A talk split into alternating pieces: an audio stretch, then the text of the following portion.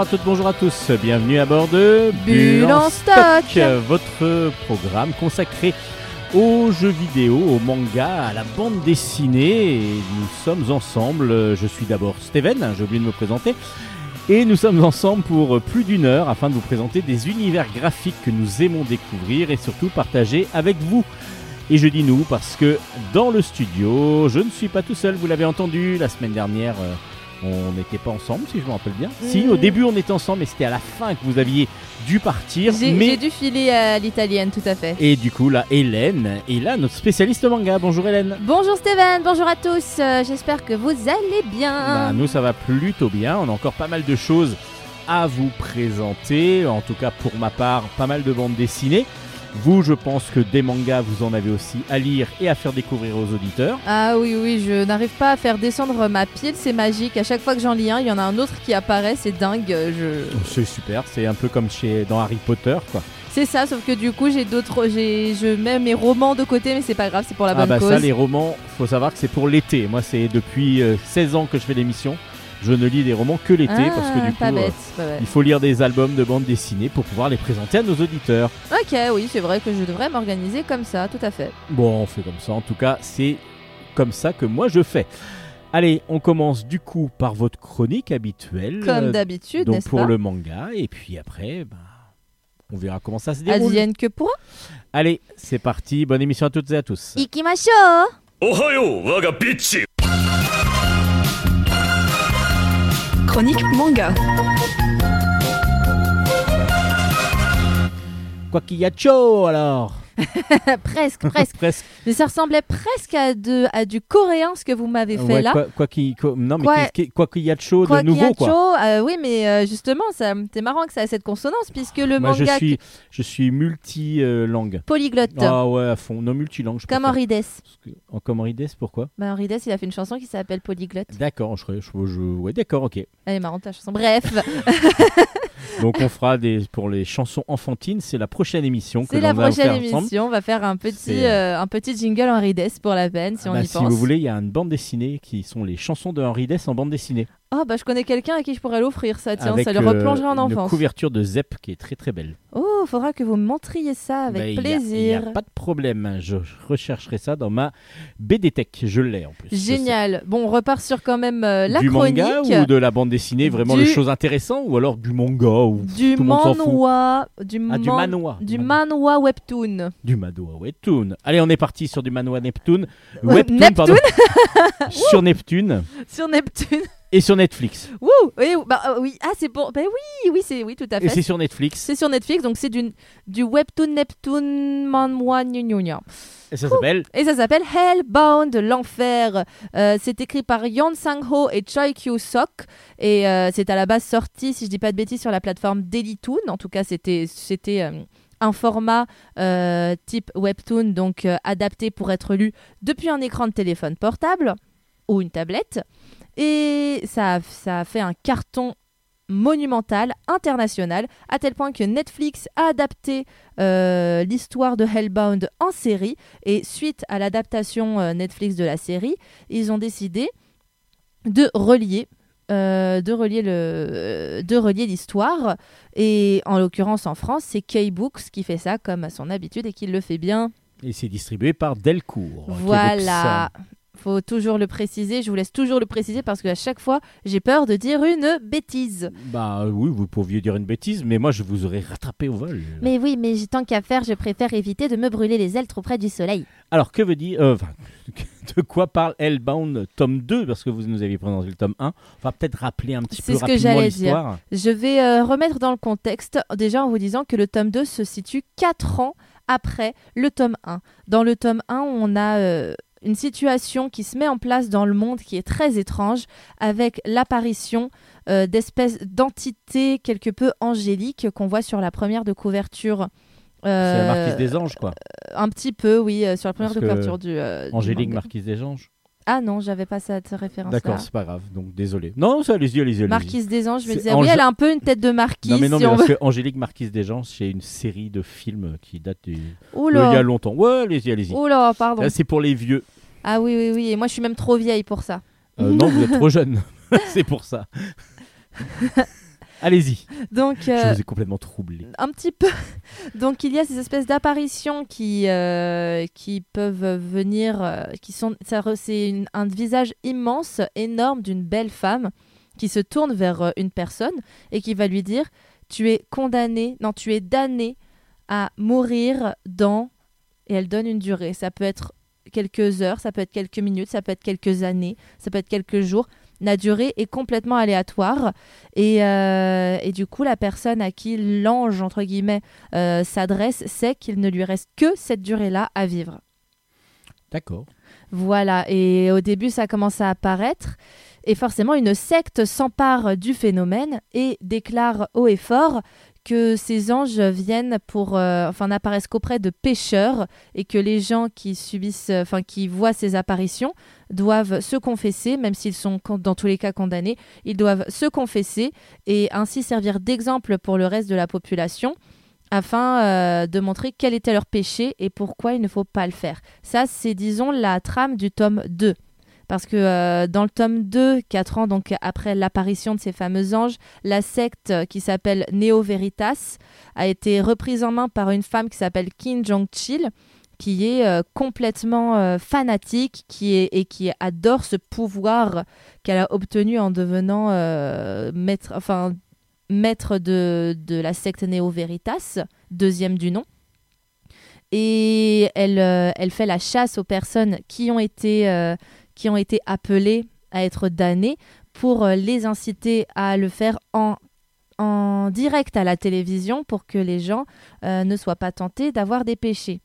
Or, euh, le maître de Neo Veritas qu'on voit dans le tome 1, donc 4 ans auparavant, n'avait pas tout à fait cette même idée de... enfin, comment dire?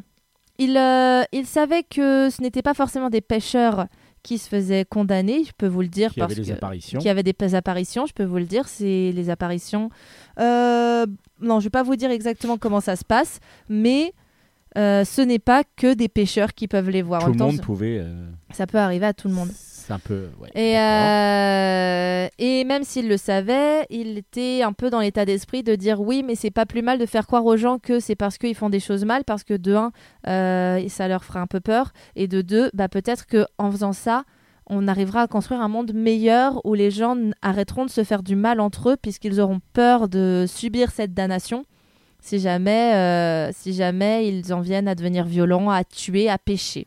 Donc lui, il avait cet état d'esprit un peu euh, utopique, sauf que ça a été euh, très mal repris et détourné à fond. euh, où le sujet principal qui ressort des péchés, c'est plutôt les jeux d'argent, les choses comme ça, le mensonge, des, choses où du coup des gens ne comprennent pas vraiment pourquoi ils ont été damnés et de ce fait, comme ils n'ont pas compris pourquoi ils avaient reçu la damnation, leur famille, après le, jour fatidique, subissait les retours du reste de la population, puisque tout le monde savait qu'il avait subi sa damnation, et après c'est la famille qui se faisait maltraiter, disons, par euh, toute la population. Donc le monde utopique dont rêvait le premier maître de Neo Veritas a, a complètement tourné à la catastrophe, ça a été l'inverse qui Ça a s'est fait. explosé en vol. là. Ça a explosé en vol et il n'est malheureusement plus là pour pouvoir euh, constater le désastre. C'est peut-être pas plus mal pour lui, vous me direz. Mais voilà. euh, donc, dans le tome 2, c'est cette nouvelle femme, Kim Jong-chil, qui a repris le flambeau. Et les personnages du premier tome, à part, euh, à part deux, trois, ont complètement disparu. La seule vraiment personnage principal qui est resté, c'est l'avocate Min Ye-jin, qui était euh, donc euh, l'avocate qui avait protégé une personne qui avait été damnée et qui a voulu essayer de, faire en sorte que sa damnation n'ait pas lieu. Elle n'y croyait pas, elle était cartésienne, elle pensait qu'on allait trouver une solution et qu'on allait réussir à empêcher ça. Et il lui arrivait tout un tas de choses et elle est toujours présente et toujours importante dans ce nouveau tome. On peut dire que c'est le personnage principal. La trame scénaristique de ce tome 2, c'est que je vais vous lire, euh, je vais vous lire la phrase en fait qui a écrite sur la quatrième de couverture, c'est Enfant de Sang So-hyun, tu seras damné dans trois jours à 21h30. Et cet enfant, il s'appelle Bam Bam et il, reçoit cette apparition le jour de sa naissance. Ah oui, d'accord, ok. Oui, il en a pas tout à fait conscience du coup. Non, lui, il le sait pas, mais c'est sa maman qui était en train de le filmer pour euh, parce que le père était au travail. Elle était en train de le filmer pour euh, pouvoir envoyer une petite, vidéo de son une petite vidéo de son fils au papa qui du coup euh, voit l'apparition parce qu'il faut savoir que l'apparition est visible de tous. Si jamais, si jamais l'apparition vient t'annoncer ta damnation dans un lieu public, tous les gens qui sont présents dans le lieu public sont au courant. Donc on peut pas dire que ce gamin est tout à fait péché. Voilà, c'est... Donc c'est un petit peu là oui que la, la secte va pas obligatoirement être. euh, Exactement, bah c'est là toute, euh, toute Tout la question que va se poser, tout le sel de l'histoire, la grande question que la maman va, va se poser toute sa vie, c'est quel péché a pu connaître un nouveau-né? Bah c'est ça. et, Là, bah, elle n'a pas vraiment eu le- et elle, la euh, possibilité de pécher. et on va suivre du coup les aventures de cette femme et surtout de son mari, le, qui s'appelle Yeon-jae, qui va, faire la rencontre de l'avocate. Il va leur arriver plein de choses et ça va être un peu les deux personnages principaux de ce deuxième tome qui vont essayer de comprendre pourquoi le bébé. Euh, et voilà. Ce sont des, sont des albums qui se lisent séparément ou pas? On peut les lire séparément ou pas? Enfin, pas séparément, mais est-ce que ça forme une histoire à chaque fois? Parce que là, Ah, vous dites que je vois c'est ce que 4 vous ans voulez après. Dire. Je vois ce que vous voulez dire. En l'occurrence, on peut se dire que là, je pense qu'on peut les considérer comme des arcs différents. Un peu comme si euh, le premier tome était la saison 1 et que là, on a la saison 2. Donc on pourrait les, les On- lire à la suite, mais on veut, je veux dire, ça, ça peut être fini, quoi. Ça peut être. Il y a une fin. Il y a une, il y a un- quelque- il y a une fin ouverte quand même. Enfin, on sait qu'on s'attend à une suite, on sait qu'il va se passer des choses derrière. Et euh, moi, je sais que quand j'avais fermé le tome 1, je m'étais ruée sur euh, ma, mon application de Webtoon et j'avais lu quelques chapitres suivants. D'accord. Mais euh, c'était des- d'ailleurs c'était des chapitres interchapitres qui ne sont pas que dont je ne me souviens pas les avoir vus. D'ailleurs dans ce euh, Dans ce deuxième tome. ce deuxième tome, en même temps c'est plus des explications, des euh, remises en situation de qu'est-ce qui s'est passé entre les deux finalement, euh, dans lesquelles d'ailleurs il y a ces, euh, y a les pages en couleur qu'on a au début de ce tome 2. Je me souviens qu'il y en avait quelques-unes que j'avais vues justement en lisant la webtoon sur internet. Mais j'avais vraiment lu deux trois chapitres comme ça histoire de me mettre l'eau à la bouche avant de avant d'obtenir le tome 2 de Hellbound parce que c'est vraiment très très très très très très bien. Donc c'est une grosse recommandation de Bulle en stock. C'est une énorme recommandation Bulle en stock. On est euh, on est clairement dans une histoire euh, qui prend aux tripes un thriller euh, thriller très très bien mené. Et comme vous dites, euh, mine de rien, là, on, on a une fin en soi. On a une fin en soi sur ce, sur ce deuxième tome, mais en même temps, cette fin avec un cliffhanger.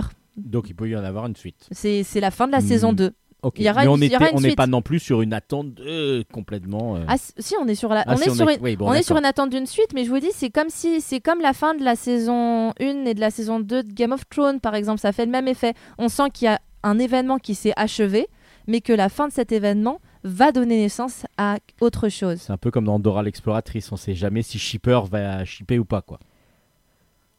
Ok, bon ensuite, euh, donc, euh, Oula, vous avez, vous avez fait bugger mon cerveau là.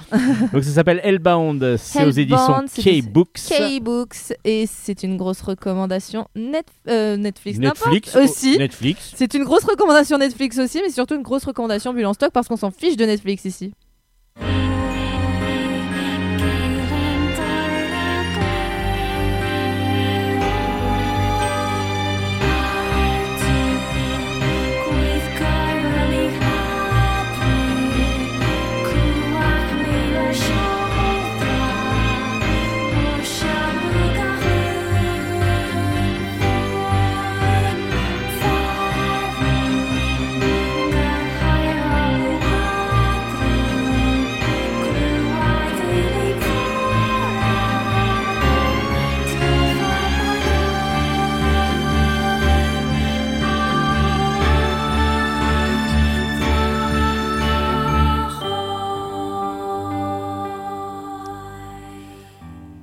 Bon, je viens d'avoir un coup de téléphone du directeur du PDG de Netflix qui nous dit s'il vous plaît, est-ce que vous pourriez quand même dire que Bulle en stock, euh, voilà. Bon, oui, on aime bien Netflix quand même, il y a des bonnes séries, donc euh, parce qu'après euh, ils vont peut-être, voilà, vraiment couler à cause de nous. Ah et oui. j'ai vraiment pas envie de ça, de, Ouais, moi le- voilà, parce qu'il y a des gens derrière qui ont Je- des familles, je qui suis- bossent. euh, Je sur suis Netflix. navrée, je n'ai fait que lire le, la, la pastille sur le manga. euh, voilà, on a quand même une influence assez énorme, dans le monde bien de- sûr. de- du divertissement et voilà. Donc du coup, oui, non, Netflix n'est pas une mauvaise euh, plateforme. Voilà, il y, a- il y a des choses bien, allez-y quand même. Quand même. Mais bon, n'écoutez pas tout parce que là, Hélène était vraiment partie dans sa dans sa dithyrambe et pour, la, pour le, ce manga. Donc, euh, on enchaîne sur un autre manga qui, je crois aussi, est une grosse recommandation de Bulle en stock. Vous, avez, vous êtes tombé même de amoureuse. Ah ouais, ouais, de ouais, ce manga qui On reste chez Delcourt Tonkam, ça s'appelle Le secret des écailles bleues. C'est écrit par Yoko Komori et c'est dans la collection Moonlight. Si- pour ceux qui suivent régulièrement l'émission, c'est une collection que j'adore absolument. Et vous Je n'êtes la pas la seule. magnifique. Et je comprends en même temps. C'est, c'est tellement beau. C'est romantique. c'est, euh, c'est romantique et. Mais c'est, plus poétique. C'est pas, du c'est oui. pas de la romance prout-prout. C'est de la romance. euh, Oh là là, c'est, beau. C'est juste beau. à- C'est, beau. C'est un, peu, un côté fantasmagorique, un peu allégorique. Beaucoup de. Ouais, c'est une espèce d'allégorie de la vie. Allégorique. Euh, Allégorique. Allégorix, euh, ne serait-ce pas un personnage euh, de, d'Astérixme, ça Ouais, qui, qui, ouais, qui fait du, de la soule. bon, alors, du Ça coup. va être une série courte, je vous le dis tout de suite, pardon. Je vous le dis tout de suite, ça va être une série courte euh, en deux tomes. Voilà, là j'ai le tome 1 dans les mains et euh, la série s'achèvera avec euh, le deuxième et dernier tome. Donc on peut parler d'un second tome puisque quand on parle de second, c'est qu'il n'y a pas de suite normalement. sou- souvent un diptyque, du coup. Il y a souvent deux tomes dans C'est un, un diptyque. diptyque, bien vu, c'est un diptyque. Alors, ça parle de quoi, ce secret des écailles? Bleues. bleues C'est l'histoire de Tokiko, de la jeune Tokiko, qui est une petite fille qui vient d'emménager avec son papa dans un village euh, au bord de l'océan, très très loin de là où d'où elle vient. Elle, c'est une jeune fille de la ville, et là, elle est dans un, dans un village en bord de mer. euh, pas, pas coupé euh, de, du monde moderne, j'exagère, mais où le mode de vie est très différent finalement de, de, de la vie ultra dynamique qu'elle a connue. euh, je crois qu'elle vient de Tokyo. Si je... En tout cas, elle vient d'une grande ville. Je me demande si c'est pas Tokyo. Euh, donc, elle passe du tout au tout dans son quotidien. Qui plus est, cette, ce déménagement se fait juste avant la rentrée scolaire. Donc, il va falloir qu'elle apprenne à s'adapter à sa nouvelle école. Où au début, elle va être pas rejetée, mais moquée, disons, par certains camarades, par sa différence, parce que c'est ils sont c'est une toute petite école d'un tout petit village. Tout le monde se connaît depuis la, depuis la naissance. Ils ont été, leurs couches ont été changées ensemble à ces gamins. Enfin, c'est, c'est vraiment particulier. Et là, qu'une petite fille arrive euh, au bout de 8-9 ans comme ça, de nulle part, bah, au début, ça fait un peu bizarre pour euh, tous, ces, euh, tous ces jeunes gens. Il n'empêche qu'elle va quand même avoir euh, pas trop de difficultés à s'intégrer, mais ça va prendre un peu plus de temps. Ça va quelque peu la travailler. Elle s'installe seule avec son papa chez sa grand-mère maternelle. Et euh, il faut savoir que le premier jour où elle a emménagé, elle se rapproche de la plage. Elle va sur la plage où elle était déjà venue quand elle était toute petite. Et là, soudain, euh, un bribe de souvenir lui apparaît, une écaille de souvenir lui apparaît. On peut, faire peut-être la métaphore. Euh, elle se revoit couler dans l'eau, être emportée par les vagues et couler. Et euh, un triton serait venu la sauver, la sortir euh, de l'eau et la redéposer sur la plage. Elle se souvient d'un coup de, de, ce, de cet événement qui aurait eu lieu dans sa vie antérieure. Enfin, dans sa vie antérieure, non. Dans sa vie de petite fille, mais les souvenirs sont embrumés quand on est enfant. Et elle euh, va essayer, elle va profiter du fait d'avoir réemménagé ici pour enquêter là-dessus, parce qu'en plus, elle va rencontrer un adulte qui habite, euh, enfin qui, qui est souvent près de la plage, qui va dire bah bien sûr que les sirènes existent. Moi, si je viens ici, d'ailleurs, euh, je viens tous les jours ici dans l'espoir d'en voir une. Et, euh, et donc, elle va commencer à un petit peu enquêter pour savoir si cet événement a vraiment eu lieu, pourquoi, comment, est-ce que tout ceci est réel ou non? Euh, à la fin de ce tome 1, je ne sais toujours pas, mais j'espère. Bah oui, bah ça, si c'est un, diptyque, euh, je pense que la fin est plutôt à la fin du deuxième. Oui, bien Ce sûr, serait assez logique. bien sûr, mais on bête de mettre la fin au début du premier. on pourrait avoir déjà des, des idées de Des idées, mais oui, est-ce que ça est-ce que c'est vrai ou pas? Et en même temps c'est ah ils ont 11 ans elle a 11 ans elle rentre euh, elle a- je viens de voir euh, une page c'est vrai on a un indice du coup sur leur âge elle a elle a 11 12 ans quand elle quand elle arrive dans ce village Donc vous avez adoré ça. j'ai adoré ça c'est beau c'est poétique c'est d'une douceur sans nom bah, comme euh, comme toutes les œuvres euh, qui sont qui sont euh, dans la collection Moonlight de chez Delcourt Tonkam c'est toujours des véritables chefs-d'œuvre, je- selon moi. Et celui-là ne fait pas exception à la règle. En plus, il a une véritable, euh, spécificité dans son style graphique que vous aviez relevé quand nous avons, euh, quand j'ai eu pour la première fois ce manga entre les mains. Oui, me souviens que vous aviez fait remarquer. Il manque des nez. Il manque des nez. Euh, oui, soit, c'est pas ça que je voulais dire. Non, c'est. Ouais, allez-y, allez-y. C'est un style graphique euh, tout doux, tout rond, si je peux me permettre. C'est ça. C'est tout rond, c'est ça peut paraître simpliste et pourtant c'est c'est truffé des, de, des détails dont, dont on a besoin en fait. Et ça en rajoute à la rêverie, je dirais, du, euh, du manga. Ça en rajoute au fait que qu'on a l'impression que cette petite fille est dans, elle rêvasse continuellement et qu'on est tout simplement dans ce monde de, rêverie avec elle. Et en même temps, ça lui donne, euh, ça en rajoute sur sa naïveté, sur, euh, bah, sur sa nature d'enfant finalement. À 11-12 ans, on est encore en enfant. Là où parfois, c'est beaucoup de mangas, le gros reproche que j'aurais tendance à, tendance à faire. Oui et non, parce que c'est pas vraiment un reproche, mais c'est un constat. Bien souvent, dans les mangas, les personnages sont, euh, sont vieillis, voire sexualisés. Euh, Tout voilà, alors que ce sont des personnages très jeunes, des collégiens. Là, on n'a pas ça, c'est plutôt l'inverse. On a, euh, on a des, on voit très vraiment proche que de Ça reste voilà. très proche de l'enfance. Le- une poupée, la, la fille. Exactement, la fille, est, la fille est vraiment une belle poupée euh, de porcelaine avec de longs cheveux noirs. Et euh, Qui n'a pas de nez. Si de profil, elle a un nez, Ah, de profil, elle a un nez. Mais de face, c'est marrant parce qu'il y a juste un petit point pour Il y a faire le nez. tout petit point pour faire le nez, c'est- mais très esthétique, hein, c'est magnifique. hein. c'est- parfait. C'est juste ce qu'il faut. S'ils avaient dessiné un vrai nez, ça ne fonctionnerait pas avec euh, le style Mais global du dessin. Ça me fait penser un petit peu, je ne sais pas si vous voyez, euh, on peut en trouver parfois des espèces euh, d'illustrations très colorées avec justement des petites poupées qui, euh, qui souvent sont de face avec un petit parapluie, etc. On peut trouver ça dans les, dans les magasins de papeterie. Je me souviens plus de le- du nom de Genre la de marque. Kokeshi, non, c'est pas ça? C'est pas Kokeshi, mais c'est souvent avec. Il y a la c'est souvent vendu avec la collection Kokeshi juste à côté, mais c'est un truc. euh, c'est un truc. euh, c'est une c'est une marque occidentale pour le coup celle-là, et c'est un peu ce c'est un peu ce style, un, un côté tout rond, naïf, tout doux. Qui paraît très enfantin et en fin Qui de compte, le très propos est, est vraiment pour tout le monde parce que c'est Ah oui, oui, c'est euh, c'est très poétique, c'est très beau. Et, euh, et je trouve ça chouette. Ça, D'un point de vue du dessin, ça me fait penser en plus, euh, en plus doux à un peu Toilet Bond Hanako-kun, qui a aussi cette spécificité de représenter des lycéens et pourtant encore avec, euh, avec des esthétiques un peu plus, euh, un peu encore enfantines. Et j'avais beaucoup aimé ce parti pris de l'auteur. Bah là, c'est pareil, j'aime beaucoup ce parti pris. Et même si le dessin peut paraître euh, ultra simplet, il ne l'est pas. C'est ce qu'il faut pour pouvoir conter cette histoire qui, que nous tenons dans les mains. Donc ça s'appelle. Donc ça s'appelle Le secret des écailles bleues et c'est aux éditions Delcourt Cam dans la collection Moonlight.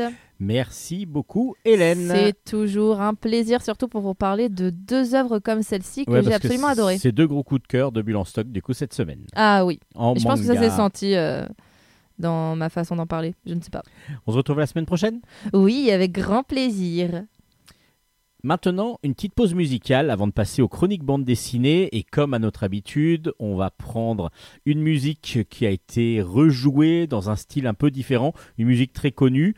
Alors là, vous, avez la- vous allez avoir l'impression que le groupe est connu aussi, le groupe qui chante. Euh, Alors ah, que si peu, si peu. Ils chantent d'une façon euh, d'un autre groupe. C'est c'est pas eux hein, quand même hein, qui chantent. Oui, oui. Je vous l'ai fait écouter, mais bon. Alors essayez de découvrir la chanson. Vous allez découvrir évidemment le, le groupe dont je veux parler. Enfin, vous allez tout découvrir, je tout, pense. tout, tout comprendre. C'est assez facile. Oui. À vous de jouer.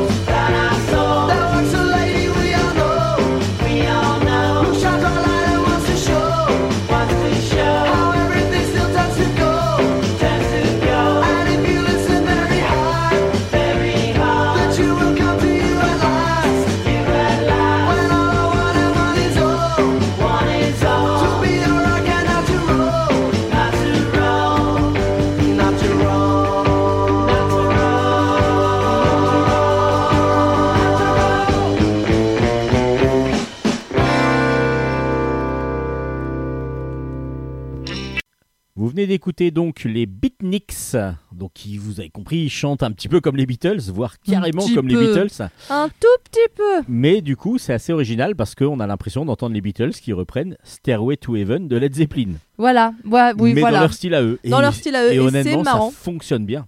Ça, Ça fonctionne, fonctionne très bien. bien. Donc c'était les Beatniks qui chantaient Stairway to Heaven. Un beau mélange, un beau mélange, on aime bien. Allez, on passe maintenant en chronique bande dessinée. Yeah.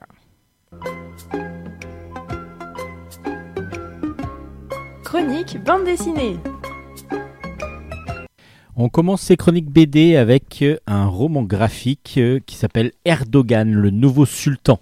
C'est de Khan Dündar au scénario, de JBR Anwar au dessin, et c'est aux éditions Delcourt. Alors, euh, Erdogan, le nouveau sultan, vous avez compris que ça allait être la vie de Erdogan, de son vrai nom Recep Tayyip Erdogan, qui est devenu l'homme fort de la Turquie depuis quelques années et qui euh, mène en tout cas la Turquie de façon assez, euh, assez dictatoriale. En tout cas, ça peut être la vision que nous on en a. Et justement, ce qui va être très intéressant dans, cette, euh, dans ce roman graphique, c'est qu'on va avoir déjà sa jeunesse, comment il en est arrivé là, qu'est-ce qui eh, l'a amené à devenir politicien, à, à- à prendre le pouvoir petit à petit, comment il est arrivé à prendre ce pouvoir? On va le connaître enfant battu par son père, euh, avec une, une enfance très, très sévère, très difficile. Et petit à petit, qui va lui forger évidemment aussi une façon de, de- de penser. Et puis, euh, va y avoir donc toute cette partie euh, où il va commencer à donc euh, se mêler de plus en plus de politique et arriver donc jusqu'à son arrivée au pouvoir. Alors, comme je disais, pour nous, enfin pour moi en tout cas, euh, c'est la vision de, Erdogan n'est pas toujours la vision d'un, de quelqu'un de protecteur et de, plutôt, il est plutôt homme d'État assez, assez dur, en tout cas c'est l'impression que l'on en a, un petit peu dictatorial par moment, en tout cas sa façon d'être, et le journaliste qui, euh, a mis en place cette, ce roman, qui s'appelle Khan Dündar, lui est turc. Et il a été obligé de fuir son pays pour aller se réfugier en Allemagne. Alors on se dit, bon ben voilà, ça va être un, un brûlot contre Erdogan. Et il s'est ravisé totalement, plutôt que d'être contre Erdogan complètement dans, cette, dans cet album. Il a voulu être le plus impartial possible, et c'est ce qui, je trouve, est très très intéressant. Il a voulu être le plus impartial possible et en faire donc vraiment le récit réaliste, réel de la vie de Erdogan. Il allait voir toutes les institutions, euh, il, a, il est allé voir euh, beaucoup, beaucoup de documents, en tout cas c'est trois ans et demi de recherche, de travail pour faire cet album. Il est même allé jusqu'à aller voir les écoles dans lesquelles Erdogan avait euh, grandi, avait, étudié pour avoir des informations et en même temps les recouper à chaque fois.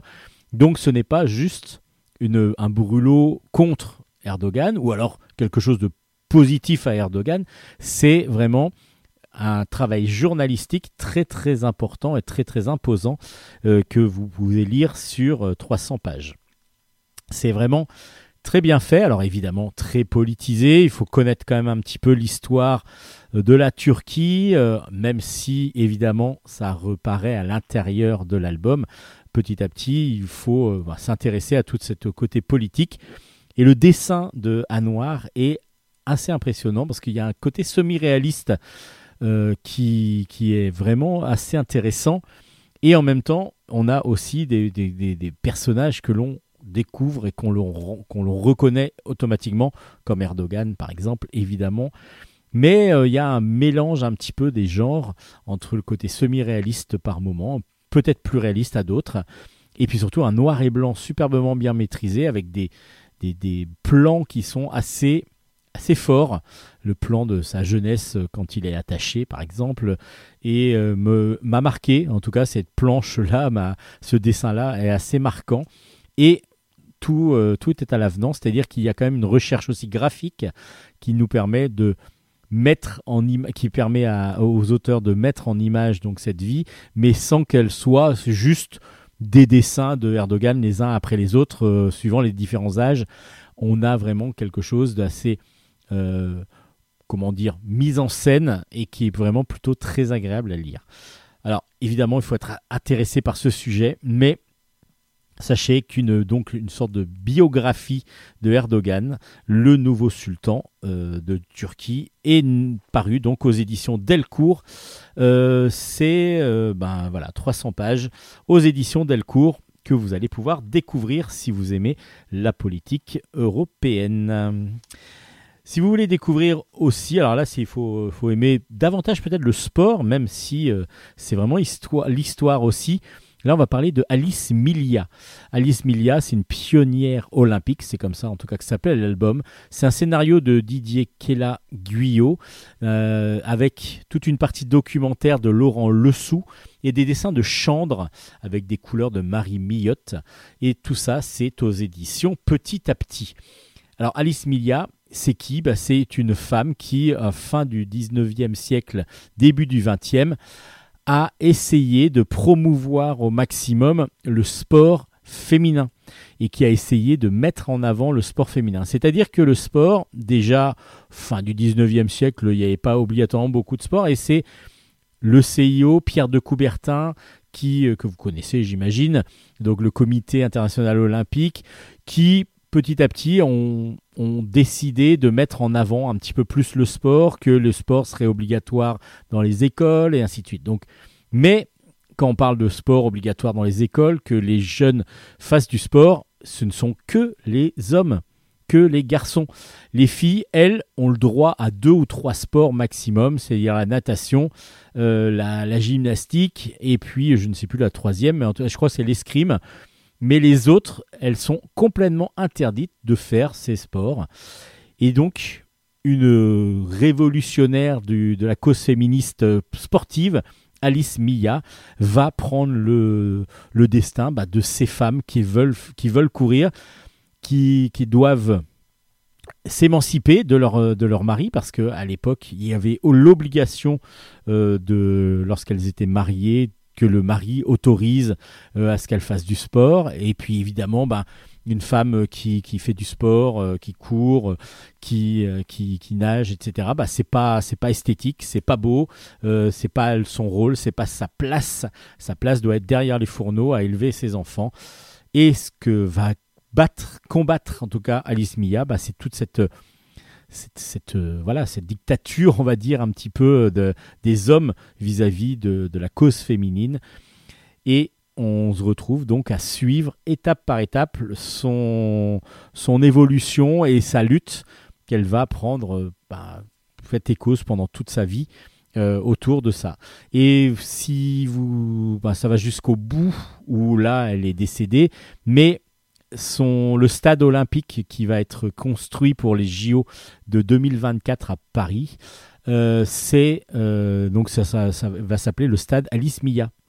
Et oui, donc du coup, on va faire un retour un petit peu autour de cette femme. Et c'est très très intéressant de suivre son parcours, de la lutte qu'elle est obligée de mener. Et puis surtout c'est les aberrations qu'il y avait à l'époque, l'idée qu'on se faisait des femmes euh, par rapport aux hommes qui sont affolantes, qui sont affolantes. Ça nous replonge vraiment dans ce passé qu'il va falloir absolument et qui n'est pas toujours euh, abrogé euh, à, certains, à certains moments en France, mais dans d'autres pays encore moins, où les, femmes ne sont pas obligatoirement reconnues au même niveau qu'elles devraient l'être, comme les hommes, au même niveau que les hommes. Donc du coup, on a quand même toujours cette, cette différence qui est énorme. Donc Alice Mia est une pionnière pour le sport olympique et pour le sport olympique féminin surtout, même pour le sport féminin tout court. Elle a créé donc des Jeux olympiques féminins euh, en concurrence avec les Jeux olympiques masculins avant que enfin les femmes puissent concourir au même niveau que les hommes, enfin en tout cas dans la même compétition que les hommes, euh, afin de pouvoir euh, bah, mettre en avant le sport féminin. Très intéressant, un dessin réaliste qui fonctionne superbement bien, beaucoup de belles couleurs. On aurait voilà, c'est moi j'ai passé très bon moment et surtout j'ai découvert cette femme qu'il faut absolument mettre en avant. Alice Mia, donc pionnière olympique, c'est aux éditions Petit à Petit et c'est une très très bonne BD. Si vous aimez le sport et puis surtout la tout ce qui est l'émancipation féminine, la, le féminisme aussi, bah, c'est une grande figure du féminisme, mais vis-à-vis du sport. Donc vraiment un excellent album. Un ennemi du peuple. Euh, on est aux éditions Air Libre avec Javi Ray au dessin et au scénario. Et les éditions Air Libre, euh, enfin les éditions Air Libre, c'est la collection Air Libre des éditions Dupuis. Alors là, on va, on n'est pas sur du, est sur du réalisme, même dans le dessin très très élégant de Javiret, un dessin très fin, euh, mais en même temps semi-réaliste plutôt, avec des personnages typés qui vraiment, euh, mais sont très élégants. C'est vraiment un trait assez fin, pas loin de la ligne claire. On est dans une sorte de ligne claire, un peu moderne. Et euh, Javiret nous raconte l'histoire donc de deux frères, deux frères qui vivent sur une île. Il y a sur cette île une grande station thermale. Euh, le premier des frères est, un, est le maire, le maire de cette, euh, ville qui est donc sur une île, qui gère donc en fin de compte la, ville. Et le deuxième, lui, est, un, est le médecin, le médecin qui gère la, qui est le médecin de la, de la, de la cure thermale, de la station thermale. Et les dix- ils s'entendent pas obligatoirement bien. Ils n'ont pas tout à fait les mêmes idées, loin de là. Et justement, c'est ce qui va être mis en place petit à petit. Ça va être l'affrontement entre justement ce médecin qui petit à petit va, on va découvrir et on va comprendre que c'est lui qui a fait construire. C'était d'après son idée que la station thermale a été euh, ouverte, mais tout n'a pas été respecté comme lui le souhaitait et surtout comme lui l'avait pensé parce que justement ça va entraîner différentes petites choses qui, euh, qui, vont, être, euh, qui vont être dans, le, dans la façon de, de, de- de mettre en place la station thermale. Et il va découvrir justement qu'il y a anguille sous roche et puis même que, qu'en fin de compte la station thermale n'est pas obligatoirement la plus pure est- qu'elle est. Donc il va commencer à lutter contre tout, tout, tout le, tout la mairie, déjà, contre son frère, du coup, il va contre le pouvoir en place, et puis il va essayer de mettre à mal ben, cette station thermale qui, en fin de compte, est polluante et dont, euh, qui peut être dangereux pour la santé. Est-ce qu'il y arrivera? Qu'est-ce qui va se passer exactement? Ben Là, c'est l'affrontement entre deux idéologies. L'idéologie de on essaye de, de- d'être le mieux possible, le plus sincère possible, et surtout euh, d'arrêter euh, de, de- de mettre en danger des personnes, quitte à devoir dépenser davantage d'argent, quitte à, à devoir peut-être en gagner moins, justement. Ou alors, l'autre côté, ben, le côté on cache tout, on dit rien, on essaie de gagner le maximum d'argent, de, toute façon, on verra ce qui se passe. Toutes ces deux façons de faire, évidemment, sont mises dans cet album qui est vraiment excellent. On est pris de bout en bout.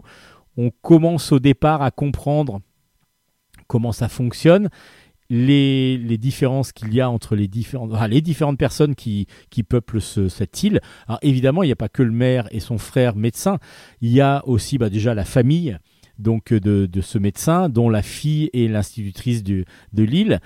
Il y a les habitants de l'île qui, eux, sont euh, propriétaires, donc du coup, qui ont aussi un petit peu euh, là, une responsabilité et puis surtout qui ont un pouvoir. Et puis il y a le journal, le journal local, un petit peu à l'abandon au départ. Et puis vous allez voir ce qui va se passer. Un ennemi du peuple, c'est passionnant. Ça parle de beaucoup de choses qui se passent à notre époque, des luttes qu'il peut y avoir aussi bien dans une petite mairie, dans une petite ville, comme dans cet album, comme dans les plus grandes structures. Euh, Mais en tout cas, c'est du réalisme pur. Euh, pas dans le dessin, mais en tout cas dans les idées.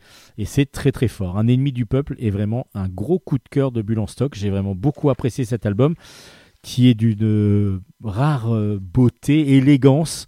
Vraiment, le trait de Javiret est, est simple, mais tellement efficace. Et puis, comme je vous dis, on a l'impression de voir un petit peu euh, donc un, un, trait.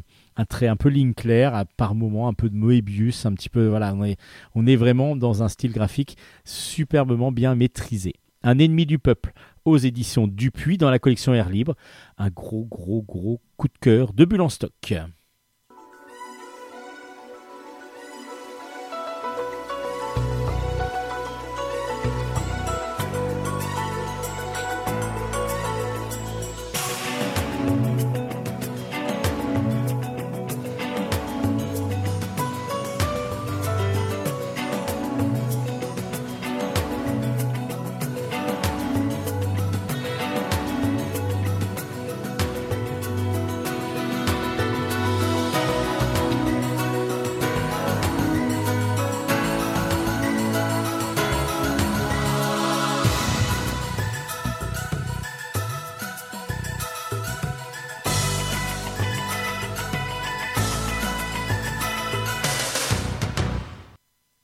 Continue, vous êtes toujours dans en stock, toujours dans les chroniques bande dessinée. On continue avec Ouroboros.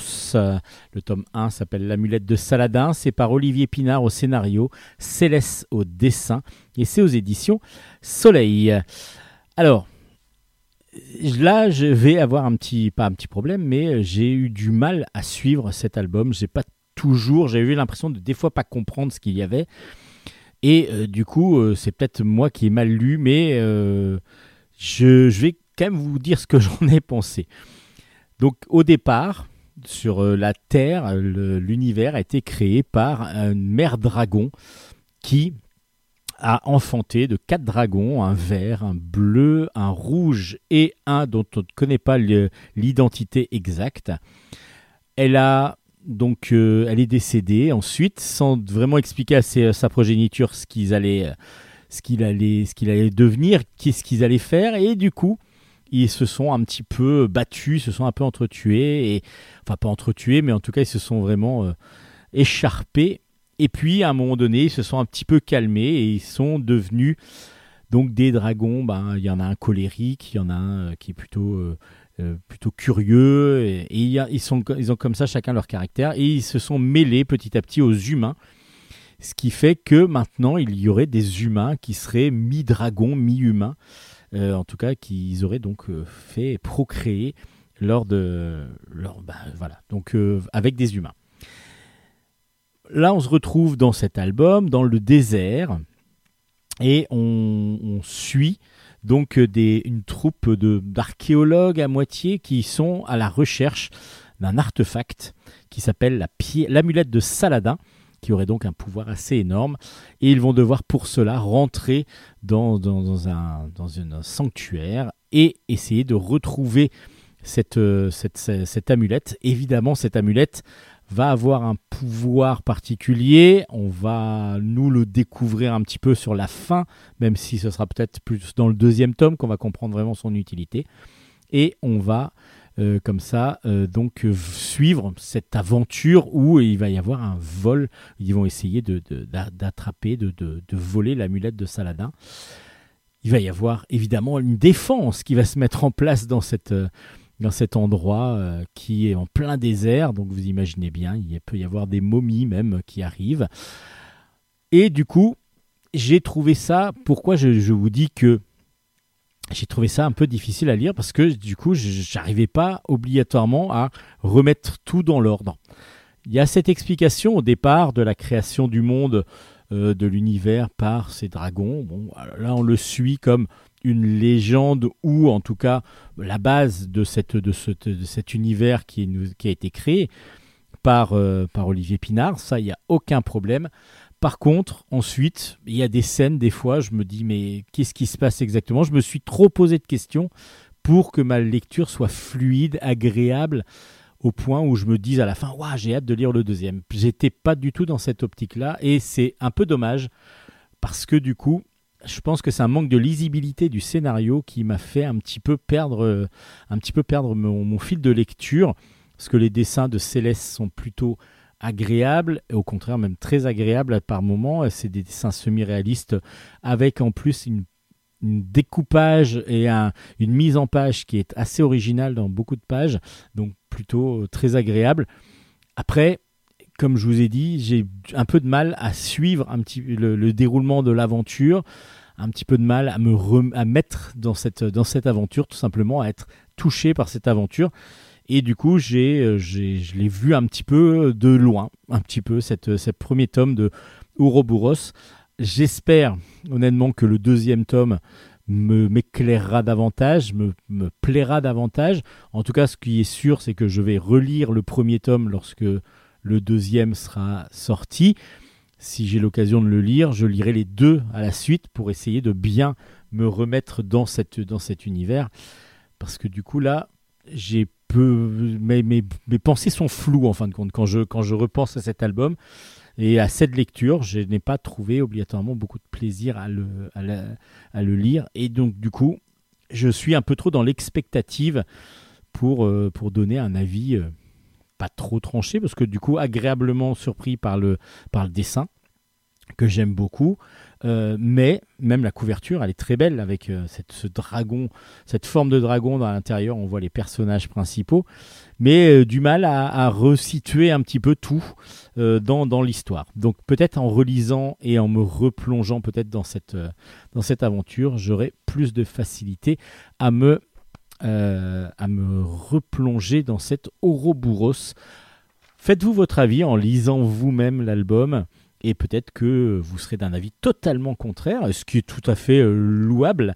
Et euh, du coup, on pourra peut-être en discuter un jour où on se rencontrera ou alors par, message, comme vous le désirez.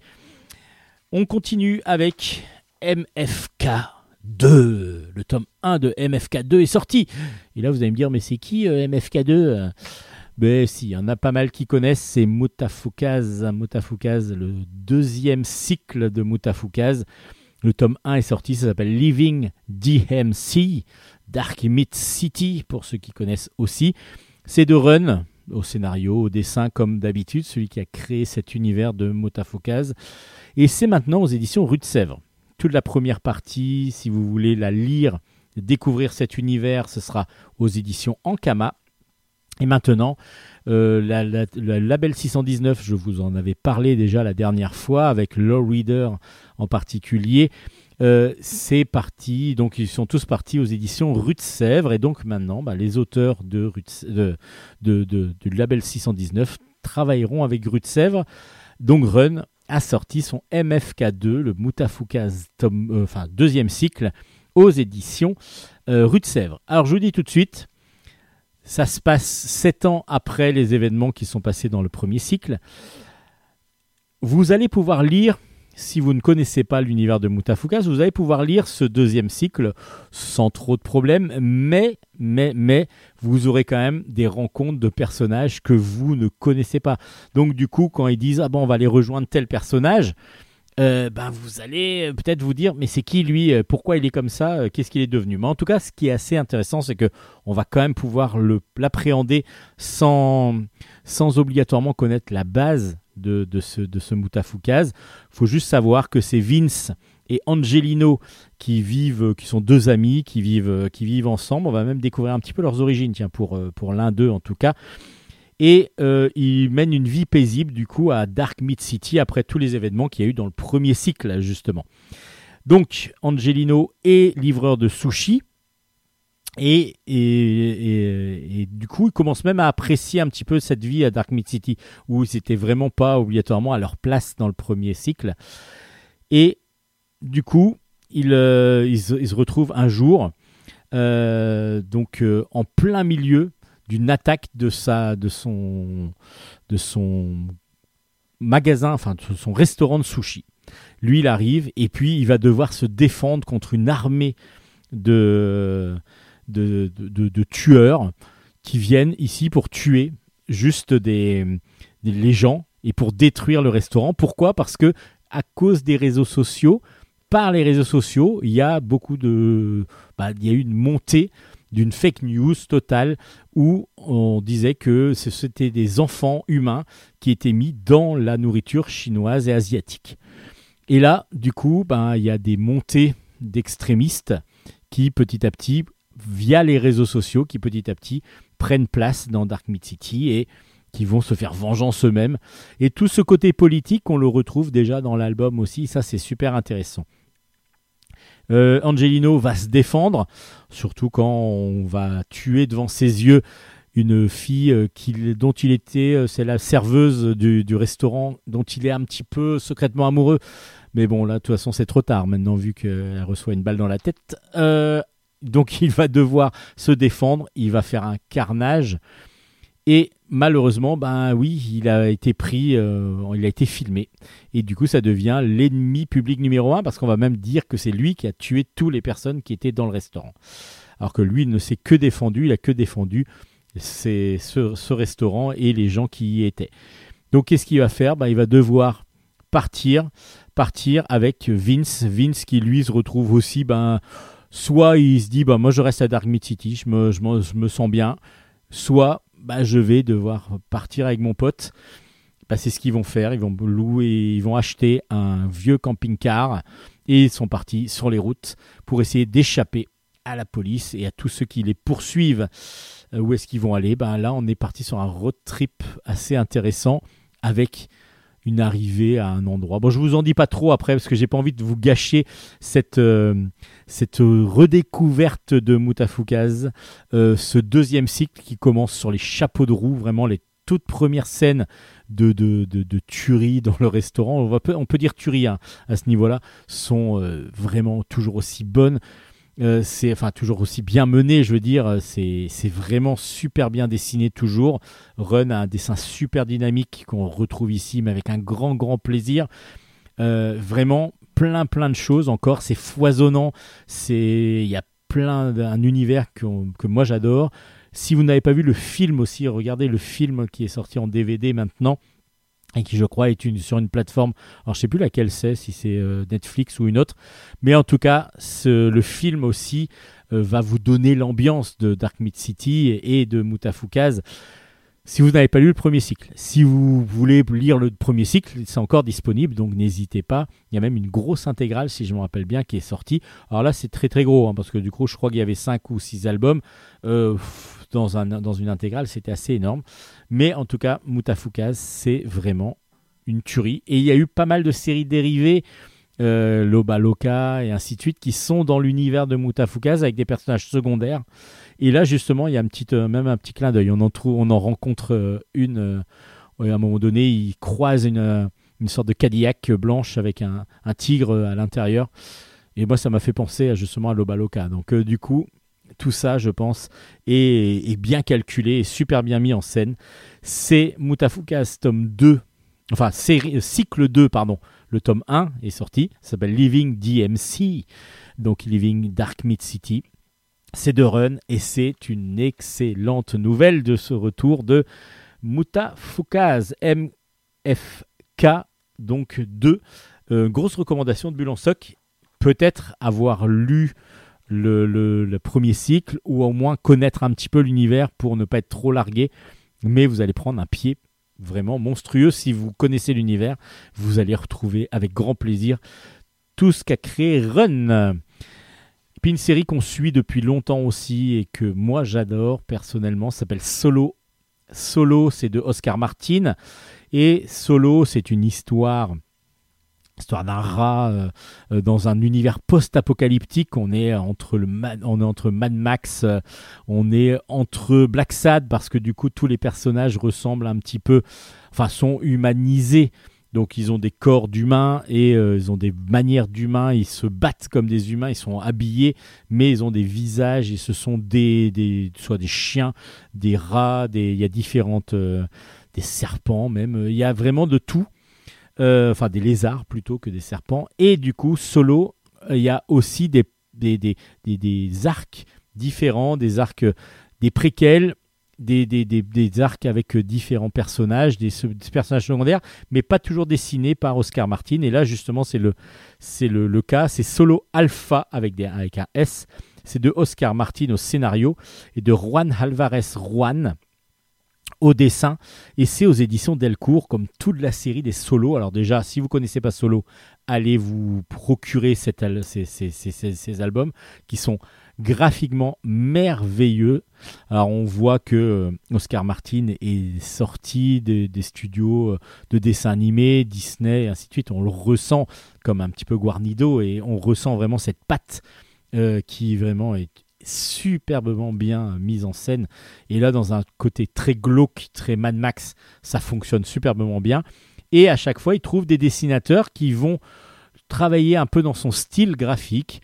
Et là, Juan Alvarez Juan, bah, on, on aurait pu croire que c'était Oscar Martin qui avait dessiné. On est vraiment très proche de la saga originelle de Solo. Alors dans Solo Alpha, on est sur un one-shot qui est en fin de compte le début, euh, au début de ce qui se passe vraiment dans, cette, euh, dans Solo. Donc euh, en gros, à la fin de, ce, de cet album de Solo Alpha, on vous dira bah, à suivre dans Solo, dans Solo, la série originelle de Oscar Martin. Dans ce Solo Alpha, on va suivre un groupe de chiens qui, mènent une lutte assez, assez forte parce que du coup, c'est, ils sont une meute complète, mais ils sont, il y a deux clans vraiment qui, se, qui sont séparés, qui vraiment se, se combattent dans, cette, dans cet univers-là. Et euh, du coup, il y a une lutte un petit peu fratricide qui va se mettre en place parce que le, le maître de l'alpha justement du groupe a été tué. Et donc, il va falloir trouver qui va être le nouvel alpha, celui qui va dominer et maîtriser le, le groupe. Évidemment, dans toutes ces histoires-là, il y a en plus une histoire d'amour qui va se créer entre une sorte de Roméo et Juliette avec euh, deux personnages qui sont chacun, euh, bah, ils étaient, voilà, ils sont amoureux l'un de l'autre, donc du coup ils vont fuir, ils vont devoir fuir l'un et l'autre et ils vont être poursuivis euh, par euh, par toute la meute et ça va devenir assez cruel, vraiment très très violent. Et petit à petit, ils vont rencontrer en fuyant d'autres personnages qui eux-mêmes sont déjà soit en train de fuir, soit en tout cas euh, de- devront être vigilants pour leur vie. Donc petit à petit, un groupe va se former. Et je vous dis pas la fin parce que c'est pff, c'est terrible. C'est terrible, mais c'est génial. C'est vraiment génial. C'est bien mis en scène. C'est lisible facilement. Après, l'histoire est assez simple. On n'est pas sur quelque chose d'extraordinairement original. Mais par contre, c'est tellement bien mené, c'est tellement dans l'univers de Solo, dans l'univers bien glauque bien dark euh, de ce monde post-apocalyptique où les, les animaux doivent survivre euh, de façon la plus violente possible quasiment. Et là, justement, il y a de la violence, il y a énormément de violence, il y a énormément de sang. Et euh, tout ça, c'est superbement bien dessiné. Donc, du coup, le scénario reste assez simple et basique, mais par contre, on est pris tout de suite au trip par cet album. Et Solo, ça reste vraiment une saga que j'adore, que je vous conseille à chaque fois que j'en lis un. Et là, bah, Solo Alpha ne restera pas euh, oublié.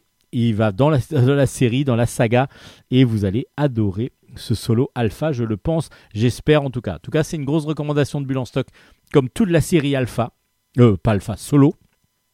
Je vous le recommande depuis le début. Ça ne fait pas exception, cet album ne fait pas exception, même si c'est un one-shot qui se met à côté. Mais euh, du coup, là, vraiment, vous allez adorer, je pense, si vous avez aimé le début de ces aventures de solo. Solo Alpha, donc aux éditions Delcourt.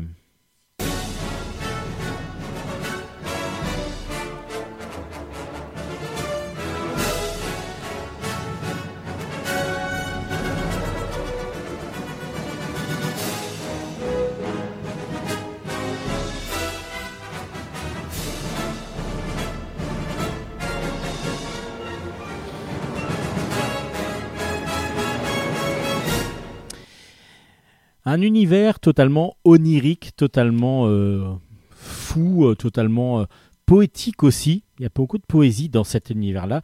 Ça s'appelle Les Antres. Les Antres, le tome 1 s'appelle L'homme sans poids. C'est de Éric Puybarret et c'est aux éditions Delcourt dans la collection Terre et Légendes. Alors déjà, la première, la couverture, on voit les antres, on voit un homme qui est en train de tomber du ciel apparemment, et puis il y a deux oiseaux, un, rou- un rouge-gorge, euh, enfin, qui ressemble un peu à un rouge-gorge, et, et un autre un petit peu plus, un, un peu plus grand en tout cas, pas plus imposant mais plus grand, euh, qui sont habillés en militaire. Il y en a un qui ressemble un peu à un pirate, l'autre un peu un militaire, et euh, l'homme est en train de tomber, euh, un homme blond en train de tomber. Et là, on se dit, bon, déjà, ça va être un univers assez original. On a l'impression de peinture déjà, rien que dans la couverture, et c'est vrai que tout est fait à la peinture, et c'est une beauté. Alors déjà, on ouvre les planches et là, waouh Là, on est subjugué par la beauté des planches. Ça, c'est vraiment un univers. euh, voilà, ça pourrait être des, tableaux à chaque fois. Chaque planche est magnifique. Et puis, donc, on va découvrir cette, euh, cet héros, ce héros qui arrive, qui, que l'on voit dès le début euh, noyé apparemment euh, à côté de son voilier. Et là, il y a un bateau qui arrive, il y a un homme, un barbu, une sorte de marin qui vient le récupérer et qui l'amène, qui l'amène, enfin il l'amène pas parce qu'il n'a même pas le temps vraiment de l'amener. Il devrait normalement l'amener. Et là, l'homme, le, jeune homme euh, blond, se- s'envole, s'envole. Et là, on se dit oula, déjà, ça va partir un petit peu bizarre. Et oui, ça va devenir très bizarre. Et du coup, je me suis dit, mais là, je comprends rien, j'y arriverai pas, je comprendrai pas l'histoire. Et j'ai l'impression d'être, j'avais l'impression d'être mis dans un tableau surréaliste et de ne rien comprendre à ce qui se passait. Et euh, c'est un petit peu ce qui, l'impression qu'on a au départ. Donc on se laisse aller un peu, on se laisse porter un petit peu par cet homme qui justement s'envole avec le vent, va se retrouver dans cet univers où on va avoir des sortes de bateaux avec des grosses montgolfières. On va avoir un Napoléon qui va apparaître et qui va commencer à discuter. Il va y avoir des canons. Et il va comme ça se balader un petit peu au départ sans que nous on comprenne, sans que lui comprenne tout, euh, totalement ce qui se passe. Et on lui dit juste Bah oui, tu n'as pas de ligne post-mortem. Euh, là, là, qu'est-ce que tu fais là? Tu n'as pas de ligne post-mortem. Normalement, tu devrais pas être là. Et euh, honnêtement, je me suis dit, ouais, c'est bon, je comprends rien, je laisse tomber. J'ai pas failli laisser tomber, mais je dis, bon, je vais lire au moins comme ça. Et petit à petit, euh, l'auteur a l'intelligence de bien nous expliquer davantage, en tout cas, cet univers des antres, qui, en fin de compte, le passage entre le paradis, l'enfer, où est-ce qu'on va aller, et justement, lorsque le passeur, ce fameux marin, arrive pour vous chercher, normalement, quand vous êtes mort, il doit vous tracer sur la main la ligne, votre ligne post-mortem, la ligne de vie, en fin de compte, mais de mort. La ligne de mort, en fin de compte. Et petit à petit, ben, vous allez comme ça vivre. Vous allez avoir des meilleurs amis dans la mort, donc ça peut être Napoléon, ça peut être, euh, voilà, vous allez avoir des personnages que vous allez rencontrer dans la mort, vous allez avoir des endroits où vous allez habiter dans la mort. Et tout ça, bah, c'est défini dès le départ. Après, on vous amène soit en enfer, soit au paradis. Et on est euh, là dans les antres. Les antres, c'est vraiment la partie où euh, on est encore en, choix, ou en tout cas, là où va se faire la décision de vraiment où vous allez, un petit peu comme un purgatoire. Euh, mais là, ça s'appelle les antres. Et du coup, ce personnage a cette particularité de ne pas avoir de poids et donc de ne pas, euh, lui, s'envole. Et c'est pour ça que le marin n'a pas eu le temps de lui tracer sa ligne de vie, enfin sa ligne de mort, tout simplement. Et il va, comme ça, petit à petit, découvrir. Il va d'abord être euh, arrêté. Ensuite, on va l'amener vers les trois sœurs qui décident et qui dirigent un petit peu euh, ce qui- ce qu'il est dans ce, dans ce monde. Et c'est là qu'on va comprendre davantage. Et puis, ben, moi, je me suis quand même laissé porter tout le long parce que du coup, c'est superbement bien dessiné. Déjà, c'est une peinture à chaque case. Donc déjà, imaginez bien que c'est superbe. Et vous allez en avoir plein les yeux. Les couleurs sont d'une beauté, sont vives, sont éclairées, sont, sont superbes. Et puis on va croiser plein de personnages. Donc du coup, on se dit, bah, tout peut arriver. On est dans l'absurde par moment. Bah, quand il y a Napoléon qui arrive et qui commence à discuter avec, euh, avec euh, Anton, qu'on va comprendre qu'il s'appelle Anton, euh, qui a à un moment donné, à un moment donné Johnny Hallyday en trottinette. Vous vous dites, bon, ok, d'accord, euh, là, on est quand même en train de rêver un petit peu dans, le, dans un côté complètement euh, fou. Et c'est comme ça aussi qu'il faut le vivre, un peu comme dans un rêve, un peu comme dans un, dans une, dans un univers fantasmagorique total. Mais petit à petit, la structure se met en place et il va donc y avoir une aventure. Parce que moi, je me disais, voilà, on a découvert cet univers, c'est bien. Mais non, il y a trois tomes qui vont suivre, enfin, qui- va y avoir trois tomes en tout. C'est une trilogie. Et je me dis, mais qu'est-ce qu'on va raconter dans cette trilogie? Et petit à petit, à partir de la moitié de l'album à peu près, bah, Anton va comprendre petit à petit qui il est, nous aussi. Et par contre, tout peut arriver. On est quand même dans un univers où tout peut arriver. Donc, du coup, on va être subjugué par, les, par, les, par le dessin. On va suivre ses aventures. On va essayer de. On va comprendre en même temps que lui tout ce qui se passe. Et c'est pas cartésien toujours. hein. Ne vous inquiétez pas. Vous êtes quand même dans un côté fantasque, fantasmagorique, euh, un côté poétique, très très poétique aussi. Et puis ben, les dessins qui reviennent, qui reviennent, qui sont toujours aussi beaux. C'est magnifique. Vraiment, je pense que les planches, une, une exposition de planches originales doivent être magnifiques. Et euh, c'est vraiment quelque chose que je vous recommande. Ça s'appelle Les Antres. Donc, rentrez justement dans cet univers. Ne vous laissez pas désarçonner comme j'ai pu l'être au tout départ. Mais laissez-vous porter au départ et petit à petit, vous allez voir que cet univers va vous fasciner, va vous euh, englober et va vous, euh, va vous émerveiller, vraiment émerveiller.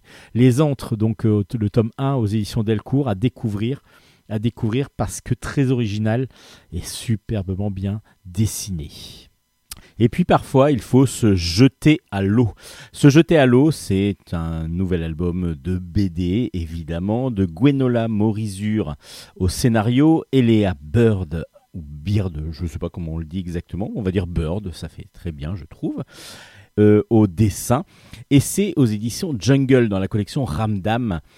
Euh, c'est un one-shot et on va suivre la vie de Leila.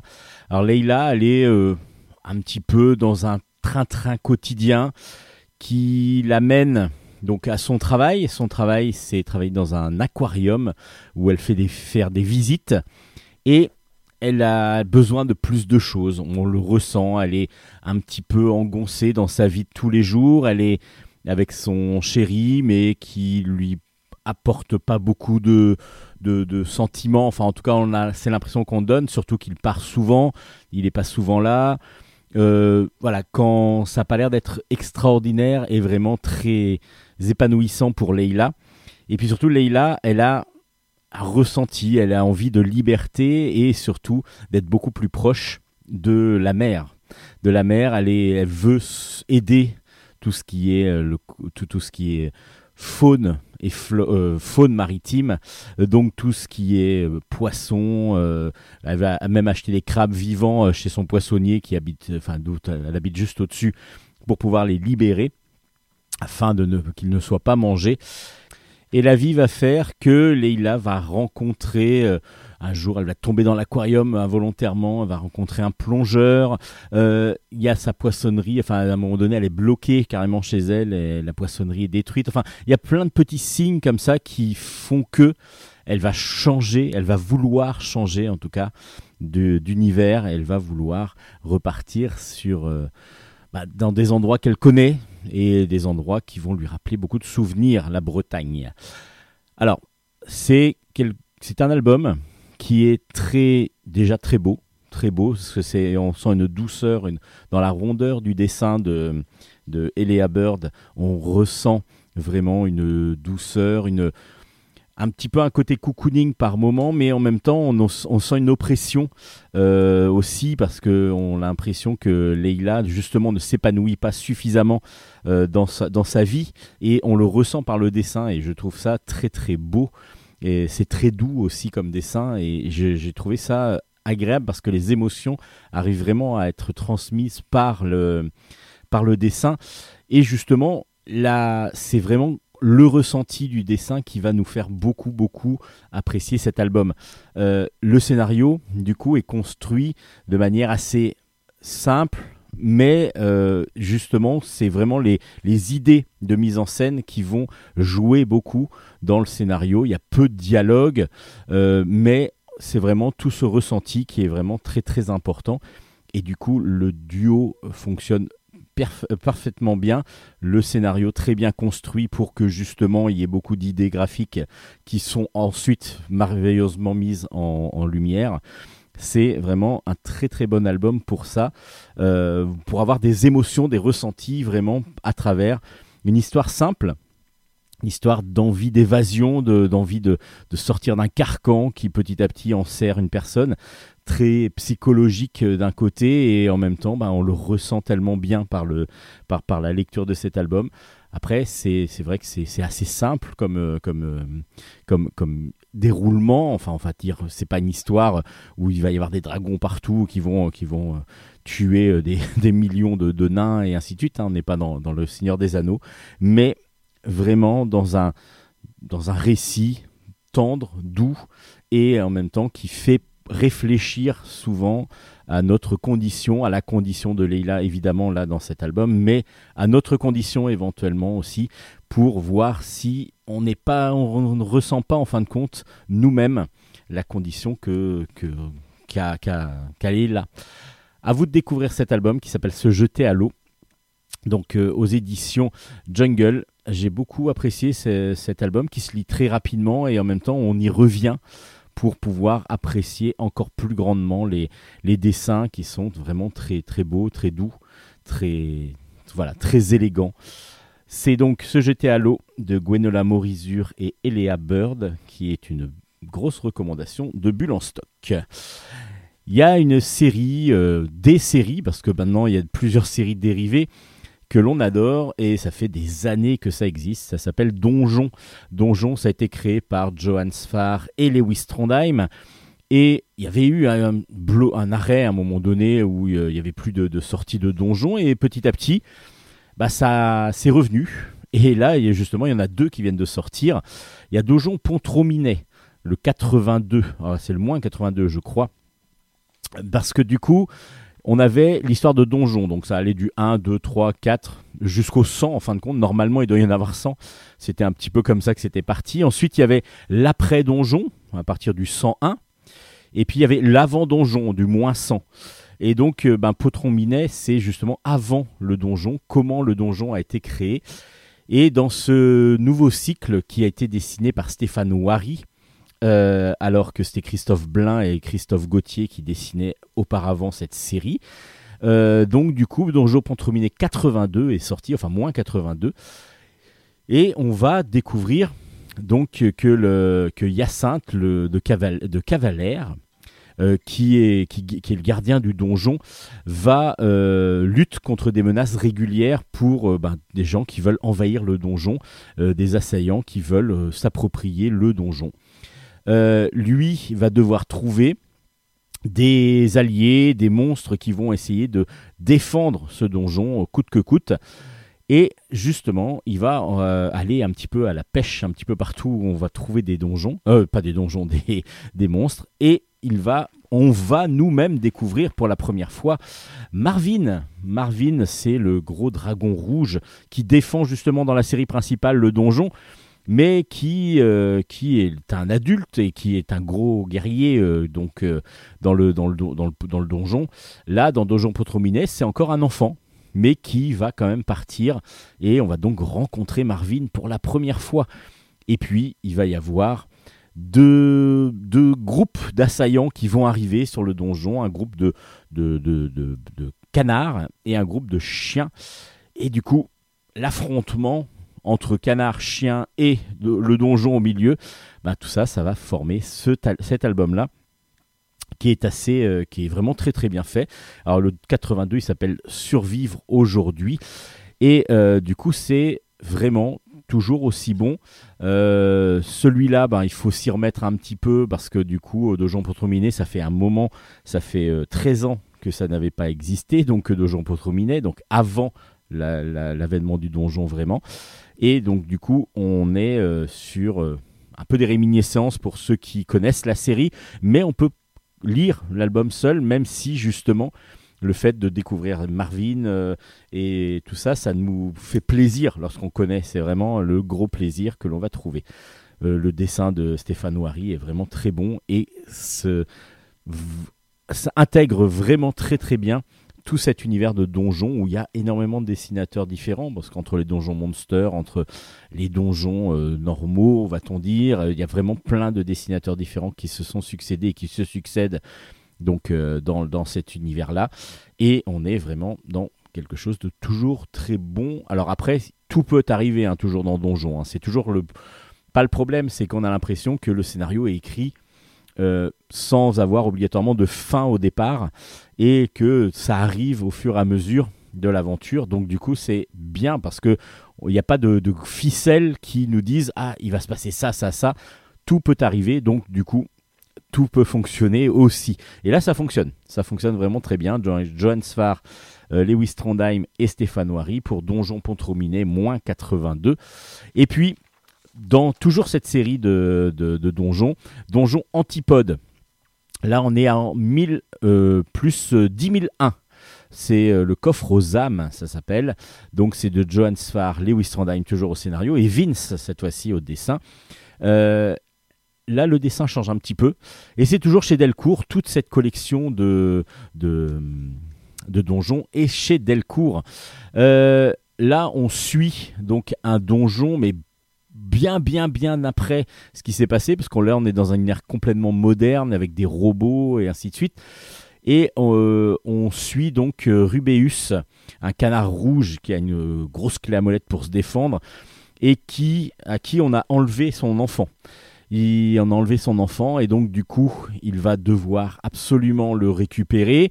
Pour ça il va devoir vaincre son oncle qui lui a enlevé fait enlever l'enfant donc il, a, il va affronter au fur et à mesure pas mal de pas mal d'adversités, en particulier des policiers, les policiers qui va mettre à mal. Et puis du coup, bah, il va être accusé d'avoir tué 30 policiers pour pouvoir euh, sauver sa vie et sauver celle de son gamin. Et là, comme il est obligé vraiment, il a plus d'alternative vraiment, dans cet album, il va devoir partir rencontrer l'Atlas. L'Atlas, c'est la chef de la pègre pour pouvoir avoir de l'aide et savoir comment retrouver son gamin. Et du coup, ben, il va se rabaisser un petit peu à aller voir cet euh, Atlas pour pouvoir essayer de s'en sortir.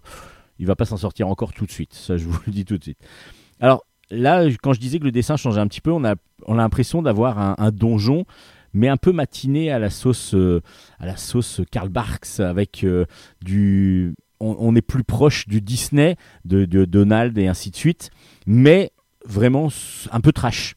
Vraiment du, du, Donald trash et Vince apporte comme ça son côté euh, superbement élégant et en même temps très très très très marqué euh, comics dans cet univers de donjon et je trouve ça excellent excellent parce que du coup on a vraiment euh, des, un univers de donjon qui s'étend. Alors là, on peut vraiment le lire séparément, cette- ces deux albums-là. Par contre, il faut avoir lu le plus 10 000 pour bien comprendre euh, le- l'univers de, cette nouvelle histoire, parce que du coup, c'est pas si évident que ça, euh, de comprendre que avec cet album-là. Là, vous serez obligé de lire celui d'avant pour comprendre qui est qui. Et puis, bah, vous allez euh, vraiment adorer, je pense, aussi cette donjon antipode. Moi, j'ai vraiment beaucoup, beaucoup apprécié ce donjon antipode. Ces deux premiers albums, là, forment euh, un début d'histoire. J'espère que il n'y en aura pas trop, parce que si ça s'étire trop, des fois, c'est un petit peu lassant. Et en même temps, là, je pense que les, auteurs arriveront à nous faire une histoire vraiment bien conséquente en quelques tomes. Les deux premiers, pour l'instant, de Donjon Antipode plus. Alors faites attention, parce qu'il y a Donjon Antipode moins aussi. Donc euh, il y a vraiment beaucoup d'univers dans ce donjon. Donjon Antipode plus 10 001 donc est vraiment excellent. Ça s'appelle Le Coffre aux âmes et c'est aux éditions Delcourt. Donc pour tous ceux qui aiment Donjon, bah, il y a du Donjon tout neuf qui vient d'arriver. Et puis pour ceux qui, ne découvrent encore la série, je vous conseille quand même de lire peut-être Donjon, la série de base, qui est quand même celle qui va nous vous permettre de connaître le mieux les personnages. Et Donjon Antipode peut se lire complètement euh, à part. Donc du coup, vous pouvez très bien, là, il n'y a même pas... Il y a, on sent que ce sont les aïeux, enfin les, descendants de, de- des, anciens guerriers que l'on trouve dans Donjon. Mais c'est juste ça. C'est juste le nom et puis il y a pas de, il y a une filiation, mais, mais pas, pas plus. Donc on peut vraiment lire l'histoire à part. Donc Donjon Antipode plus 10001 et le Donjon Potron Minet moins 82 sont sortis aux éditions Delcourt.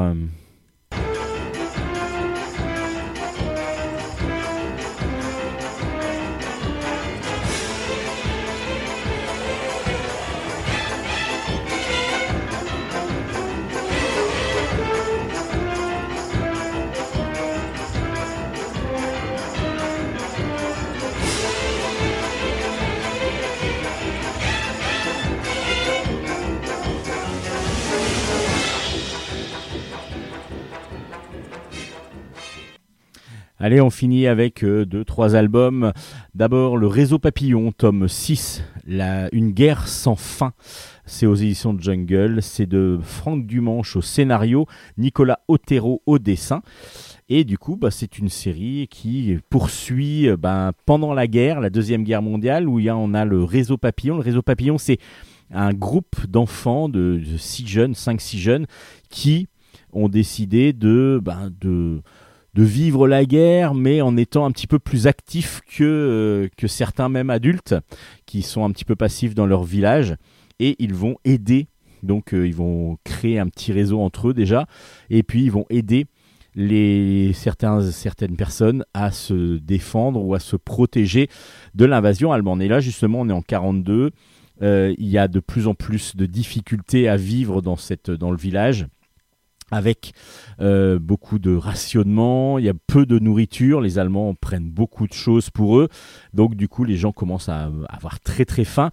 Et le il y a des des comment dire des résistants qui se qui sont là en fuite et le réseau papillon va les aider à essayer d'aller jusqu'à Alençon parce qu'il y a une de il y a une enfant dans cette dans ce de- de- des parents donc résistants qui qui s'échappent qui veulent aller à Alençon et qui se retrouvent avec leur enfant malade donc il va falloir trouver quelqu'un pour soigner cet enfant et par contre, eh ben, ils ont aussi très faim et il va falloir trouver des systèmes pour pouvoir nourrir tout le monde, même si c'est pas toujours évident. Et justement, bah, chacun va utiliser un petit peu son, pas son pouvoir, mais ses capacités entre guillemets.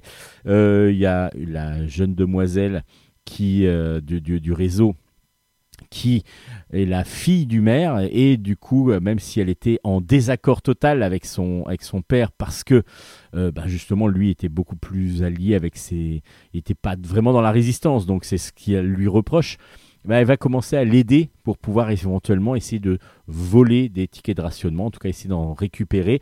Euh, voilà, chacun va avoir son rôle afin de pouvoir aider cette famille en détresse et on va découvrir comme ça bah, les différents réseaux qui, puissent, qui peuvent euh, avoir, euh, avoir été mis en place pendant cette deuxième guerre mondiale. Là, les le réseau principal euh, de résistance de- du village a été démantelé, les, albums précédents. Donc du coup, ben, il se retrouve beaucoup plus en difficulté dans cet album que dans les autres. Donc ça s'appelle Une guerre sans fin.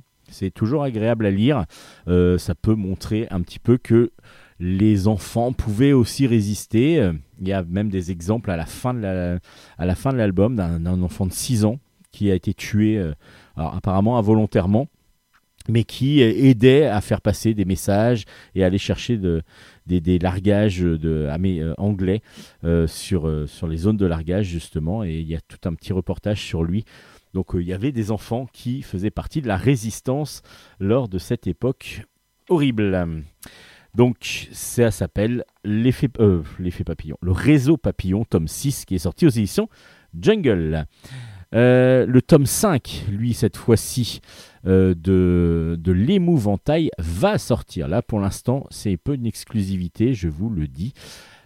Mais vous aurez bientôt la possibilité donc de découvrir le cinquième tome de l'émouvantail. Ça s'appelle L'étang du rêve.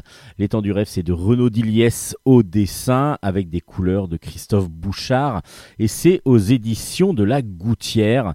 Alors c'est un album euh, à l'italienne, enfin format à l'italienne, horizontal. Un merveilleux album, une merveilleuse série très pleine de rêves, pleine de poésie depuis le début. Et là, presque encore plus, parce que là, on est euh, sur beaucoup, encore moins du concret. Je vais vous expliquer pourquoi. On retrouve dès le début de l'album hein, l'épouvantail. L'épouvantail, c'est donc un épouvantail qui peut se mouvoir, qui, a des sentiments, qui redécouvre la vie, tout simplement. Et cet émouvantail euh, donc se retrouve assis au bord d'un étang, d'un lac, d'un étang, et il euh, contemple, il contemple tout simplement, et à un moment donné, il voit un reflet dans l'eau, et puis il se dit mais c'est quoi ça? Qu'est-ce qu'il y a dans l'eau? Et quand il lève la tête, il voit énorme, un énorme poisson dans le ciel, et c'est donc un poisson céleste. Et ce poisson céleste va lui proposer d'aller visiter un petit peu, d'aller se balader dans les cieux. Bah, c'est ce que va faire évidemment l'épouvantail pour découvrir encore quelque chose d'autre. Et puis à un moment donné, après pas mal de pérégrinations, il va se retrouver et puis le poisson aura disparu.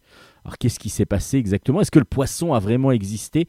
Vous avez compris qu'évidemment il y aura un voyage dans les rêves cette fois-ci, surtout que ça s'appelle l'étang du rêve évidemment. Euh, et du coup, quand je vous disais que c'était encore plus poétique, peut-être plus onirique encore que les autres euh, volumes de la série, c'est que là, on est vraiment sur quelque chose de très contemplatif, de d'une découverte d'un univers, mais par le, par le, par le, par le biais du rêve. Et c'est merveilleux, merveilleux, merveilleux. C'est toujours merveilleusement bien dessiné par euh, Renaud Diliès qui a une émotion dans les personnages. euh, son, ép- son épouvantail, euh, normalement, doit faire peur. Et là, il est d'une. On a juste envie de lui faire des gros câlins. Il, a, il est tout mignon, il est absolument superbe. Et les couleurs de, de- Christophe Bouchard sont sublimes, très douces, euh, très, très un petit peu et très lumineuse en même temps. Euh, tout est beau, tout est beau vraiment dans cet album.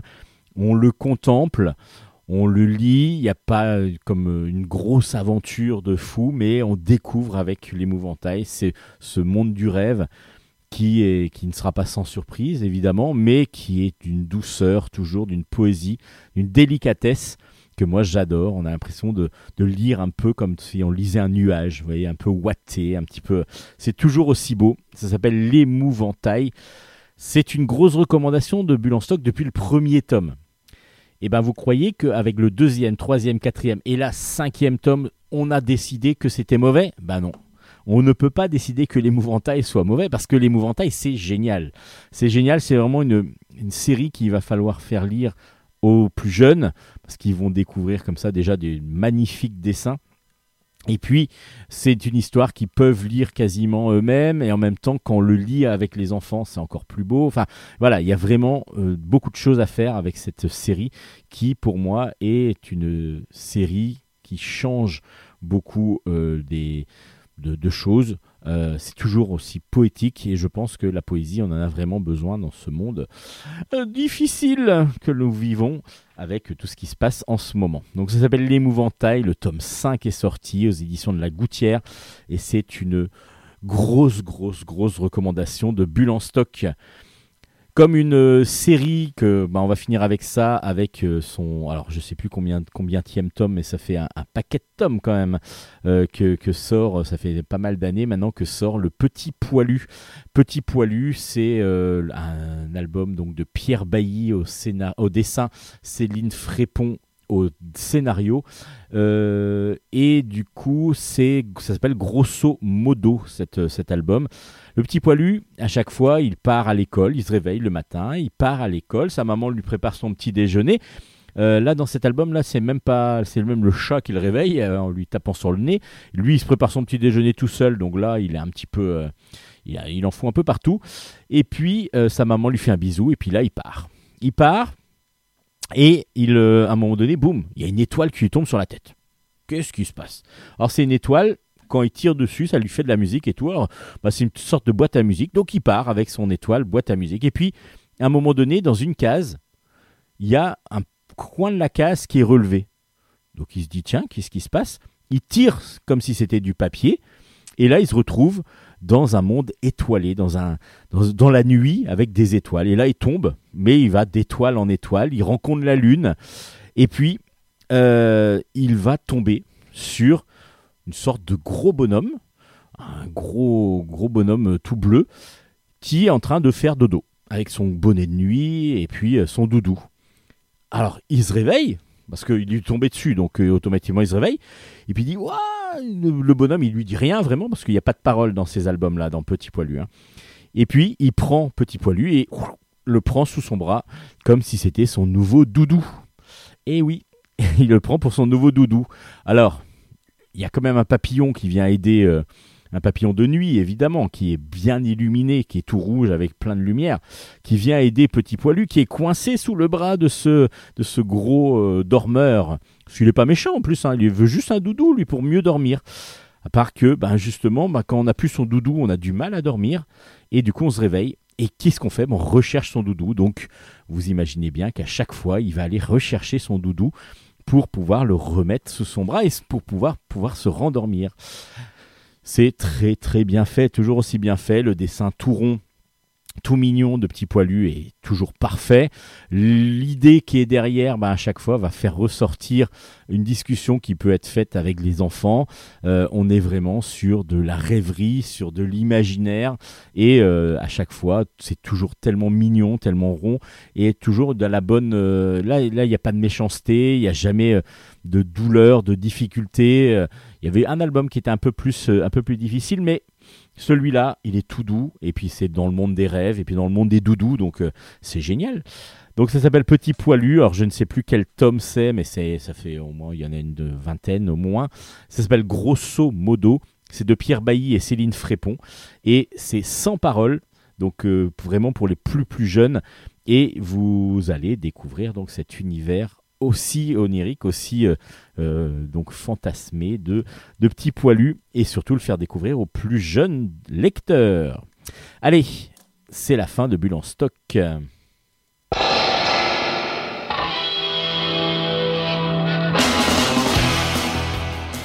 Et voilà, Bulle en stock, c'est fini pour aujourd'hui. Oh, comme c'est dommage. Oui, bah oui, quand même. hein, On n'aime pas quand c'est terminé. Enfin, d'un autre côté, toutes les bonnes choses ont une fin. Donc, ça veut bien dire une chose c'est que, la c'est que notre émission est bien. Oui, on va dire ça comme ça. Non? Ah si, si, si, moi je, Ah. moi, je suis content de mon émission. Bah, moi aussi. Autrement, je la ferai plus. C'est pas faux. Et justement, si vous voulez aussi voir un petit peu de, bah, de quoi on a parlé, si vous n'avez pas retenu tout ce qu'il fallait, toutes les, petites informations qu'on vous a données, vous pouvez retrouver tout ça sur nos pages Facebook qui, qui s'appellent Bulle en stock. Bulle avec un S. Ou alors Steven Bescon. B-E-S-C-O-N-D. Ou alors Hélène Garnier, entre parenthèses, Lénala, avec un H à la fin. Parce que sinon, vous ne me trouverez pas. À moins d'être très, très, très patient et de chercher très, très, très longtemps. et d'envoyer des messages à toutes les Hélène Garnier qui existent sur Internet. Et Bon coup, courage. Bon Et courage. passer pour un stalker euh, psychopathe des Hélène Garnier. Et vous pouvez aussi retrouver l'ensemble des émissions euh, sur notre partenaire, enfin sur le site de notre partenaire Radio Grand Paris avec le fabuleux, L'extraordinaire. l'extraordinaire, le- l'immensément euh, beau. Il est beau, il est beau. En plus, il est beau. En plus. L'immensément kakoi en japonais. Kakoi. Kakoi, Oh, c'est. euh, Kakoi, euh, il fait kakoi s'il veut. Et du coup, Kakoi et du coup, c'est Nicolas Godin qui nous accueille donc euh, sur Radio Grand Paris depuis plusieurs années maintenant. qui nous supporte. Vous pouvez aussi nous retrouver sur toutes les plateformes de streaming, euh, Spotify et ainsi de suite. Euh, Teaser, tout ça, tout ça. on va voilà, pas faire de jaloux. on doit être référencé un peu partout. À peu près. Merci Hélène, on se retrouve la semaine de prochaine. rien, Steven. Et à la semaine prochaine, j'ai hâte de m'y remettre. Allez, bonne lecture à toutes et à tous. À la semaine prochaine. Ciao, ciao, ciao, ciao.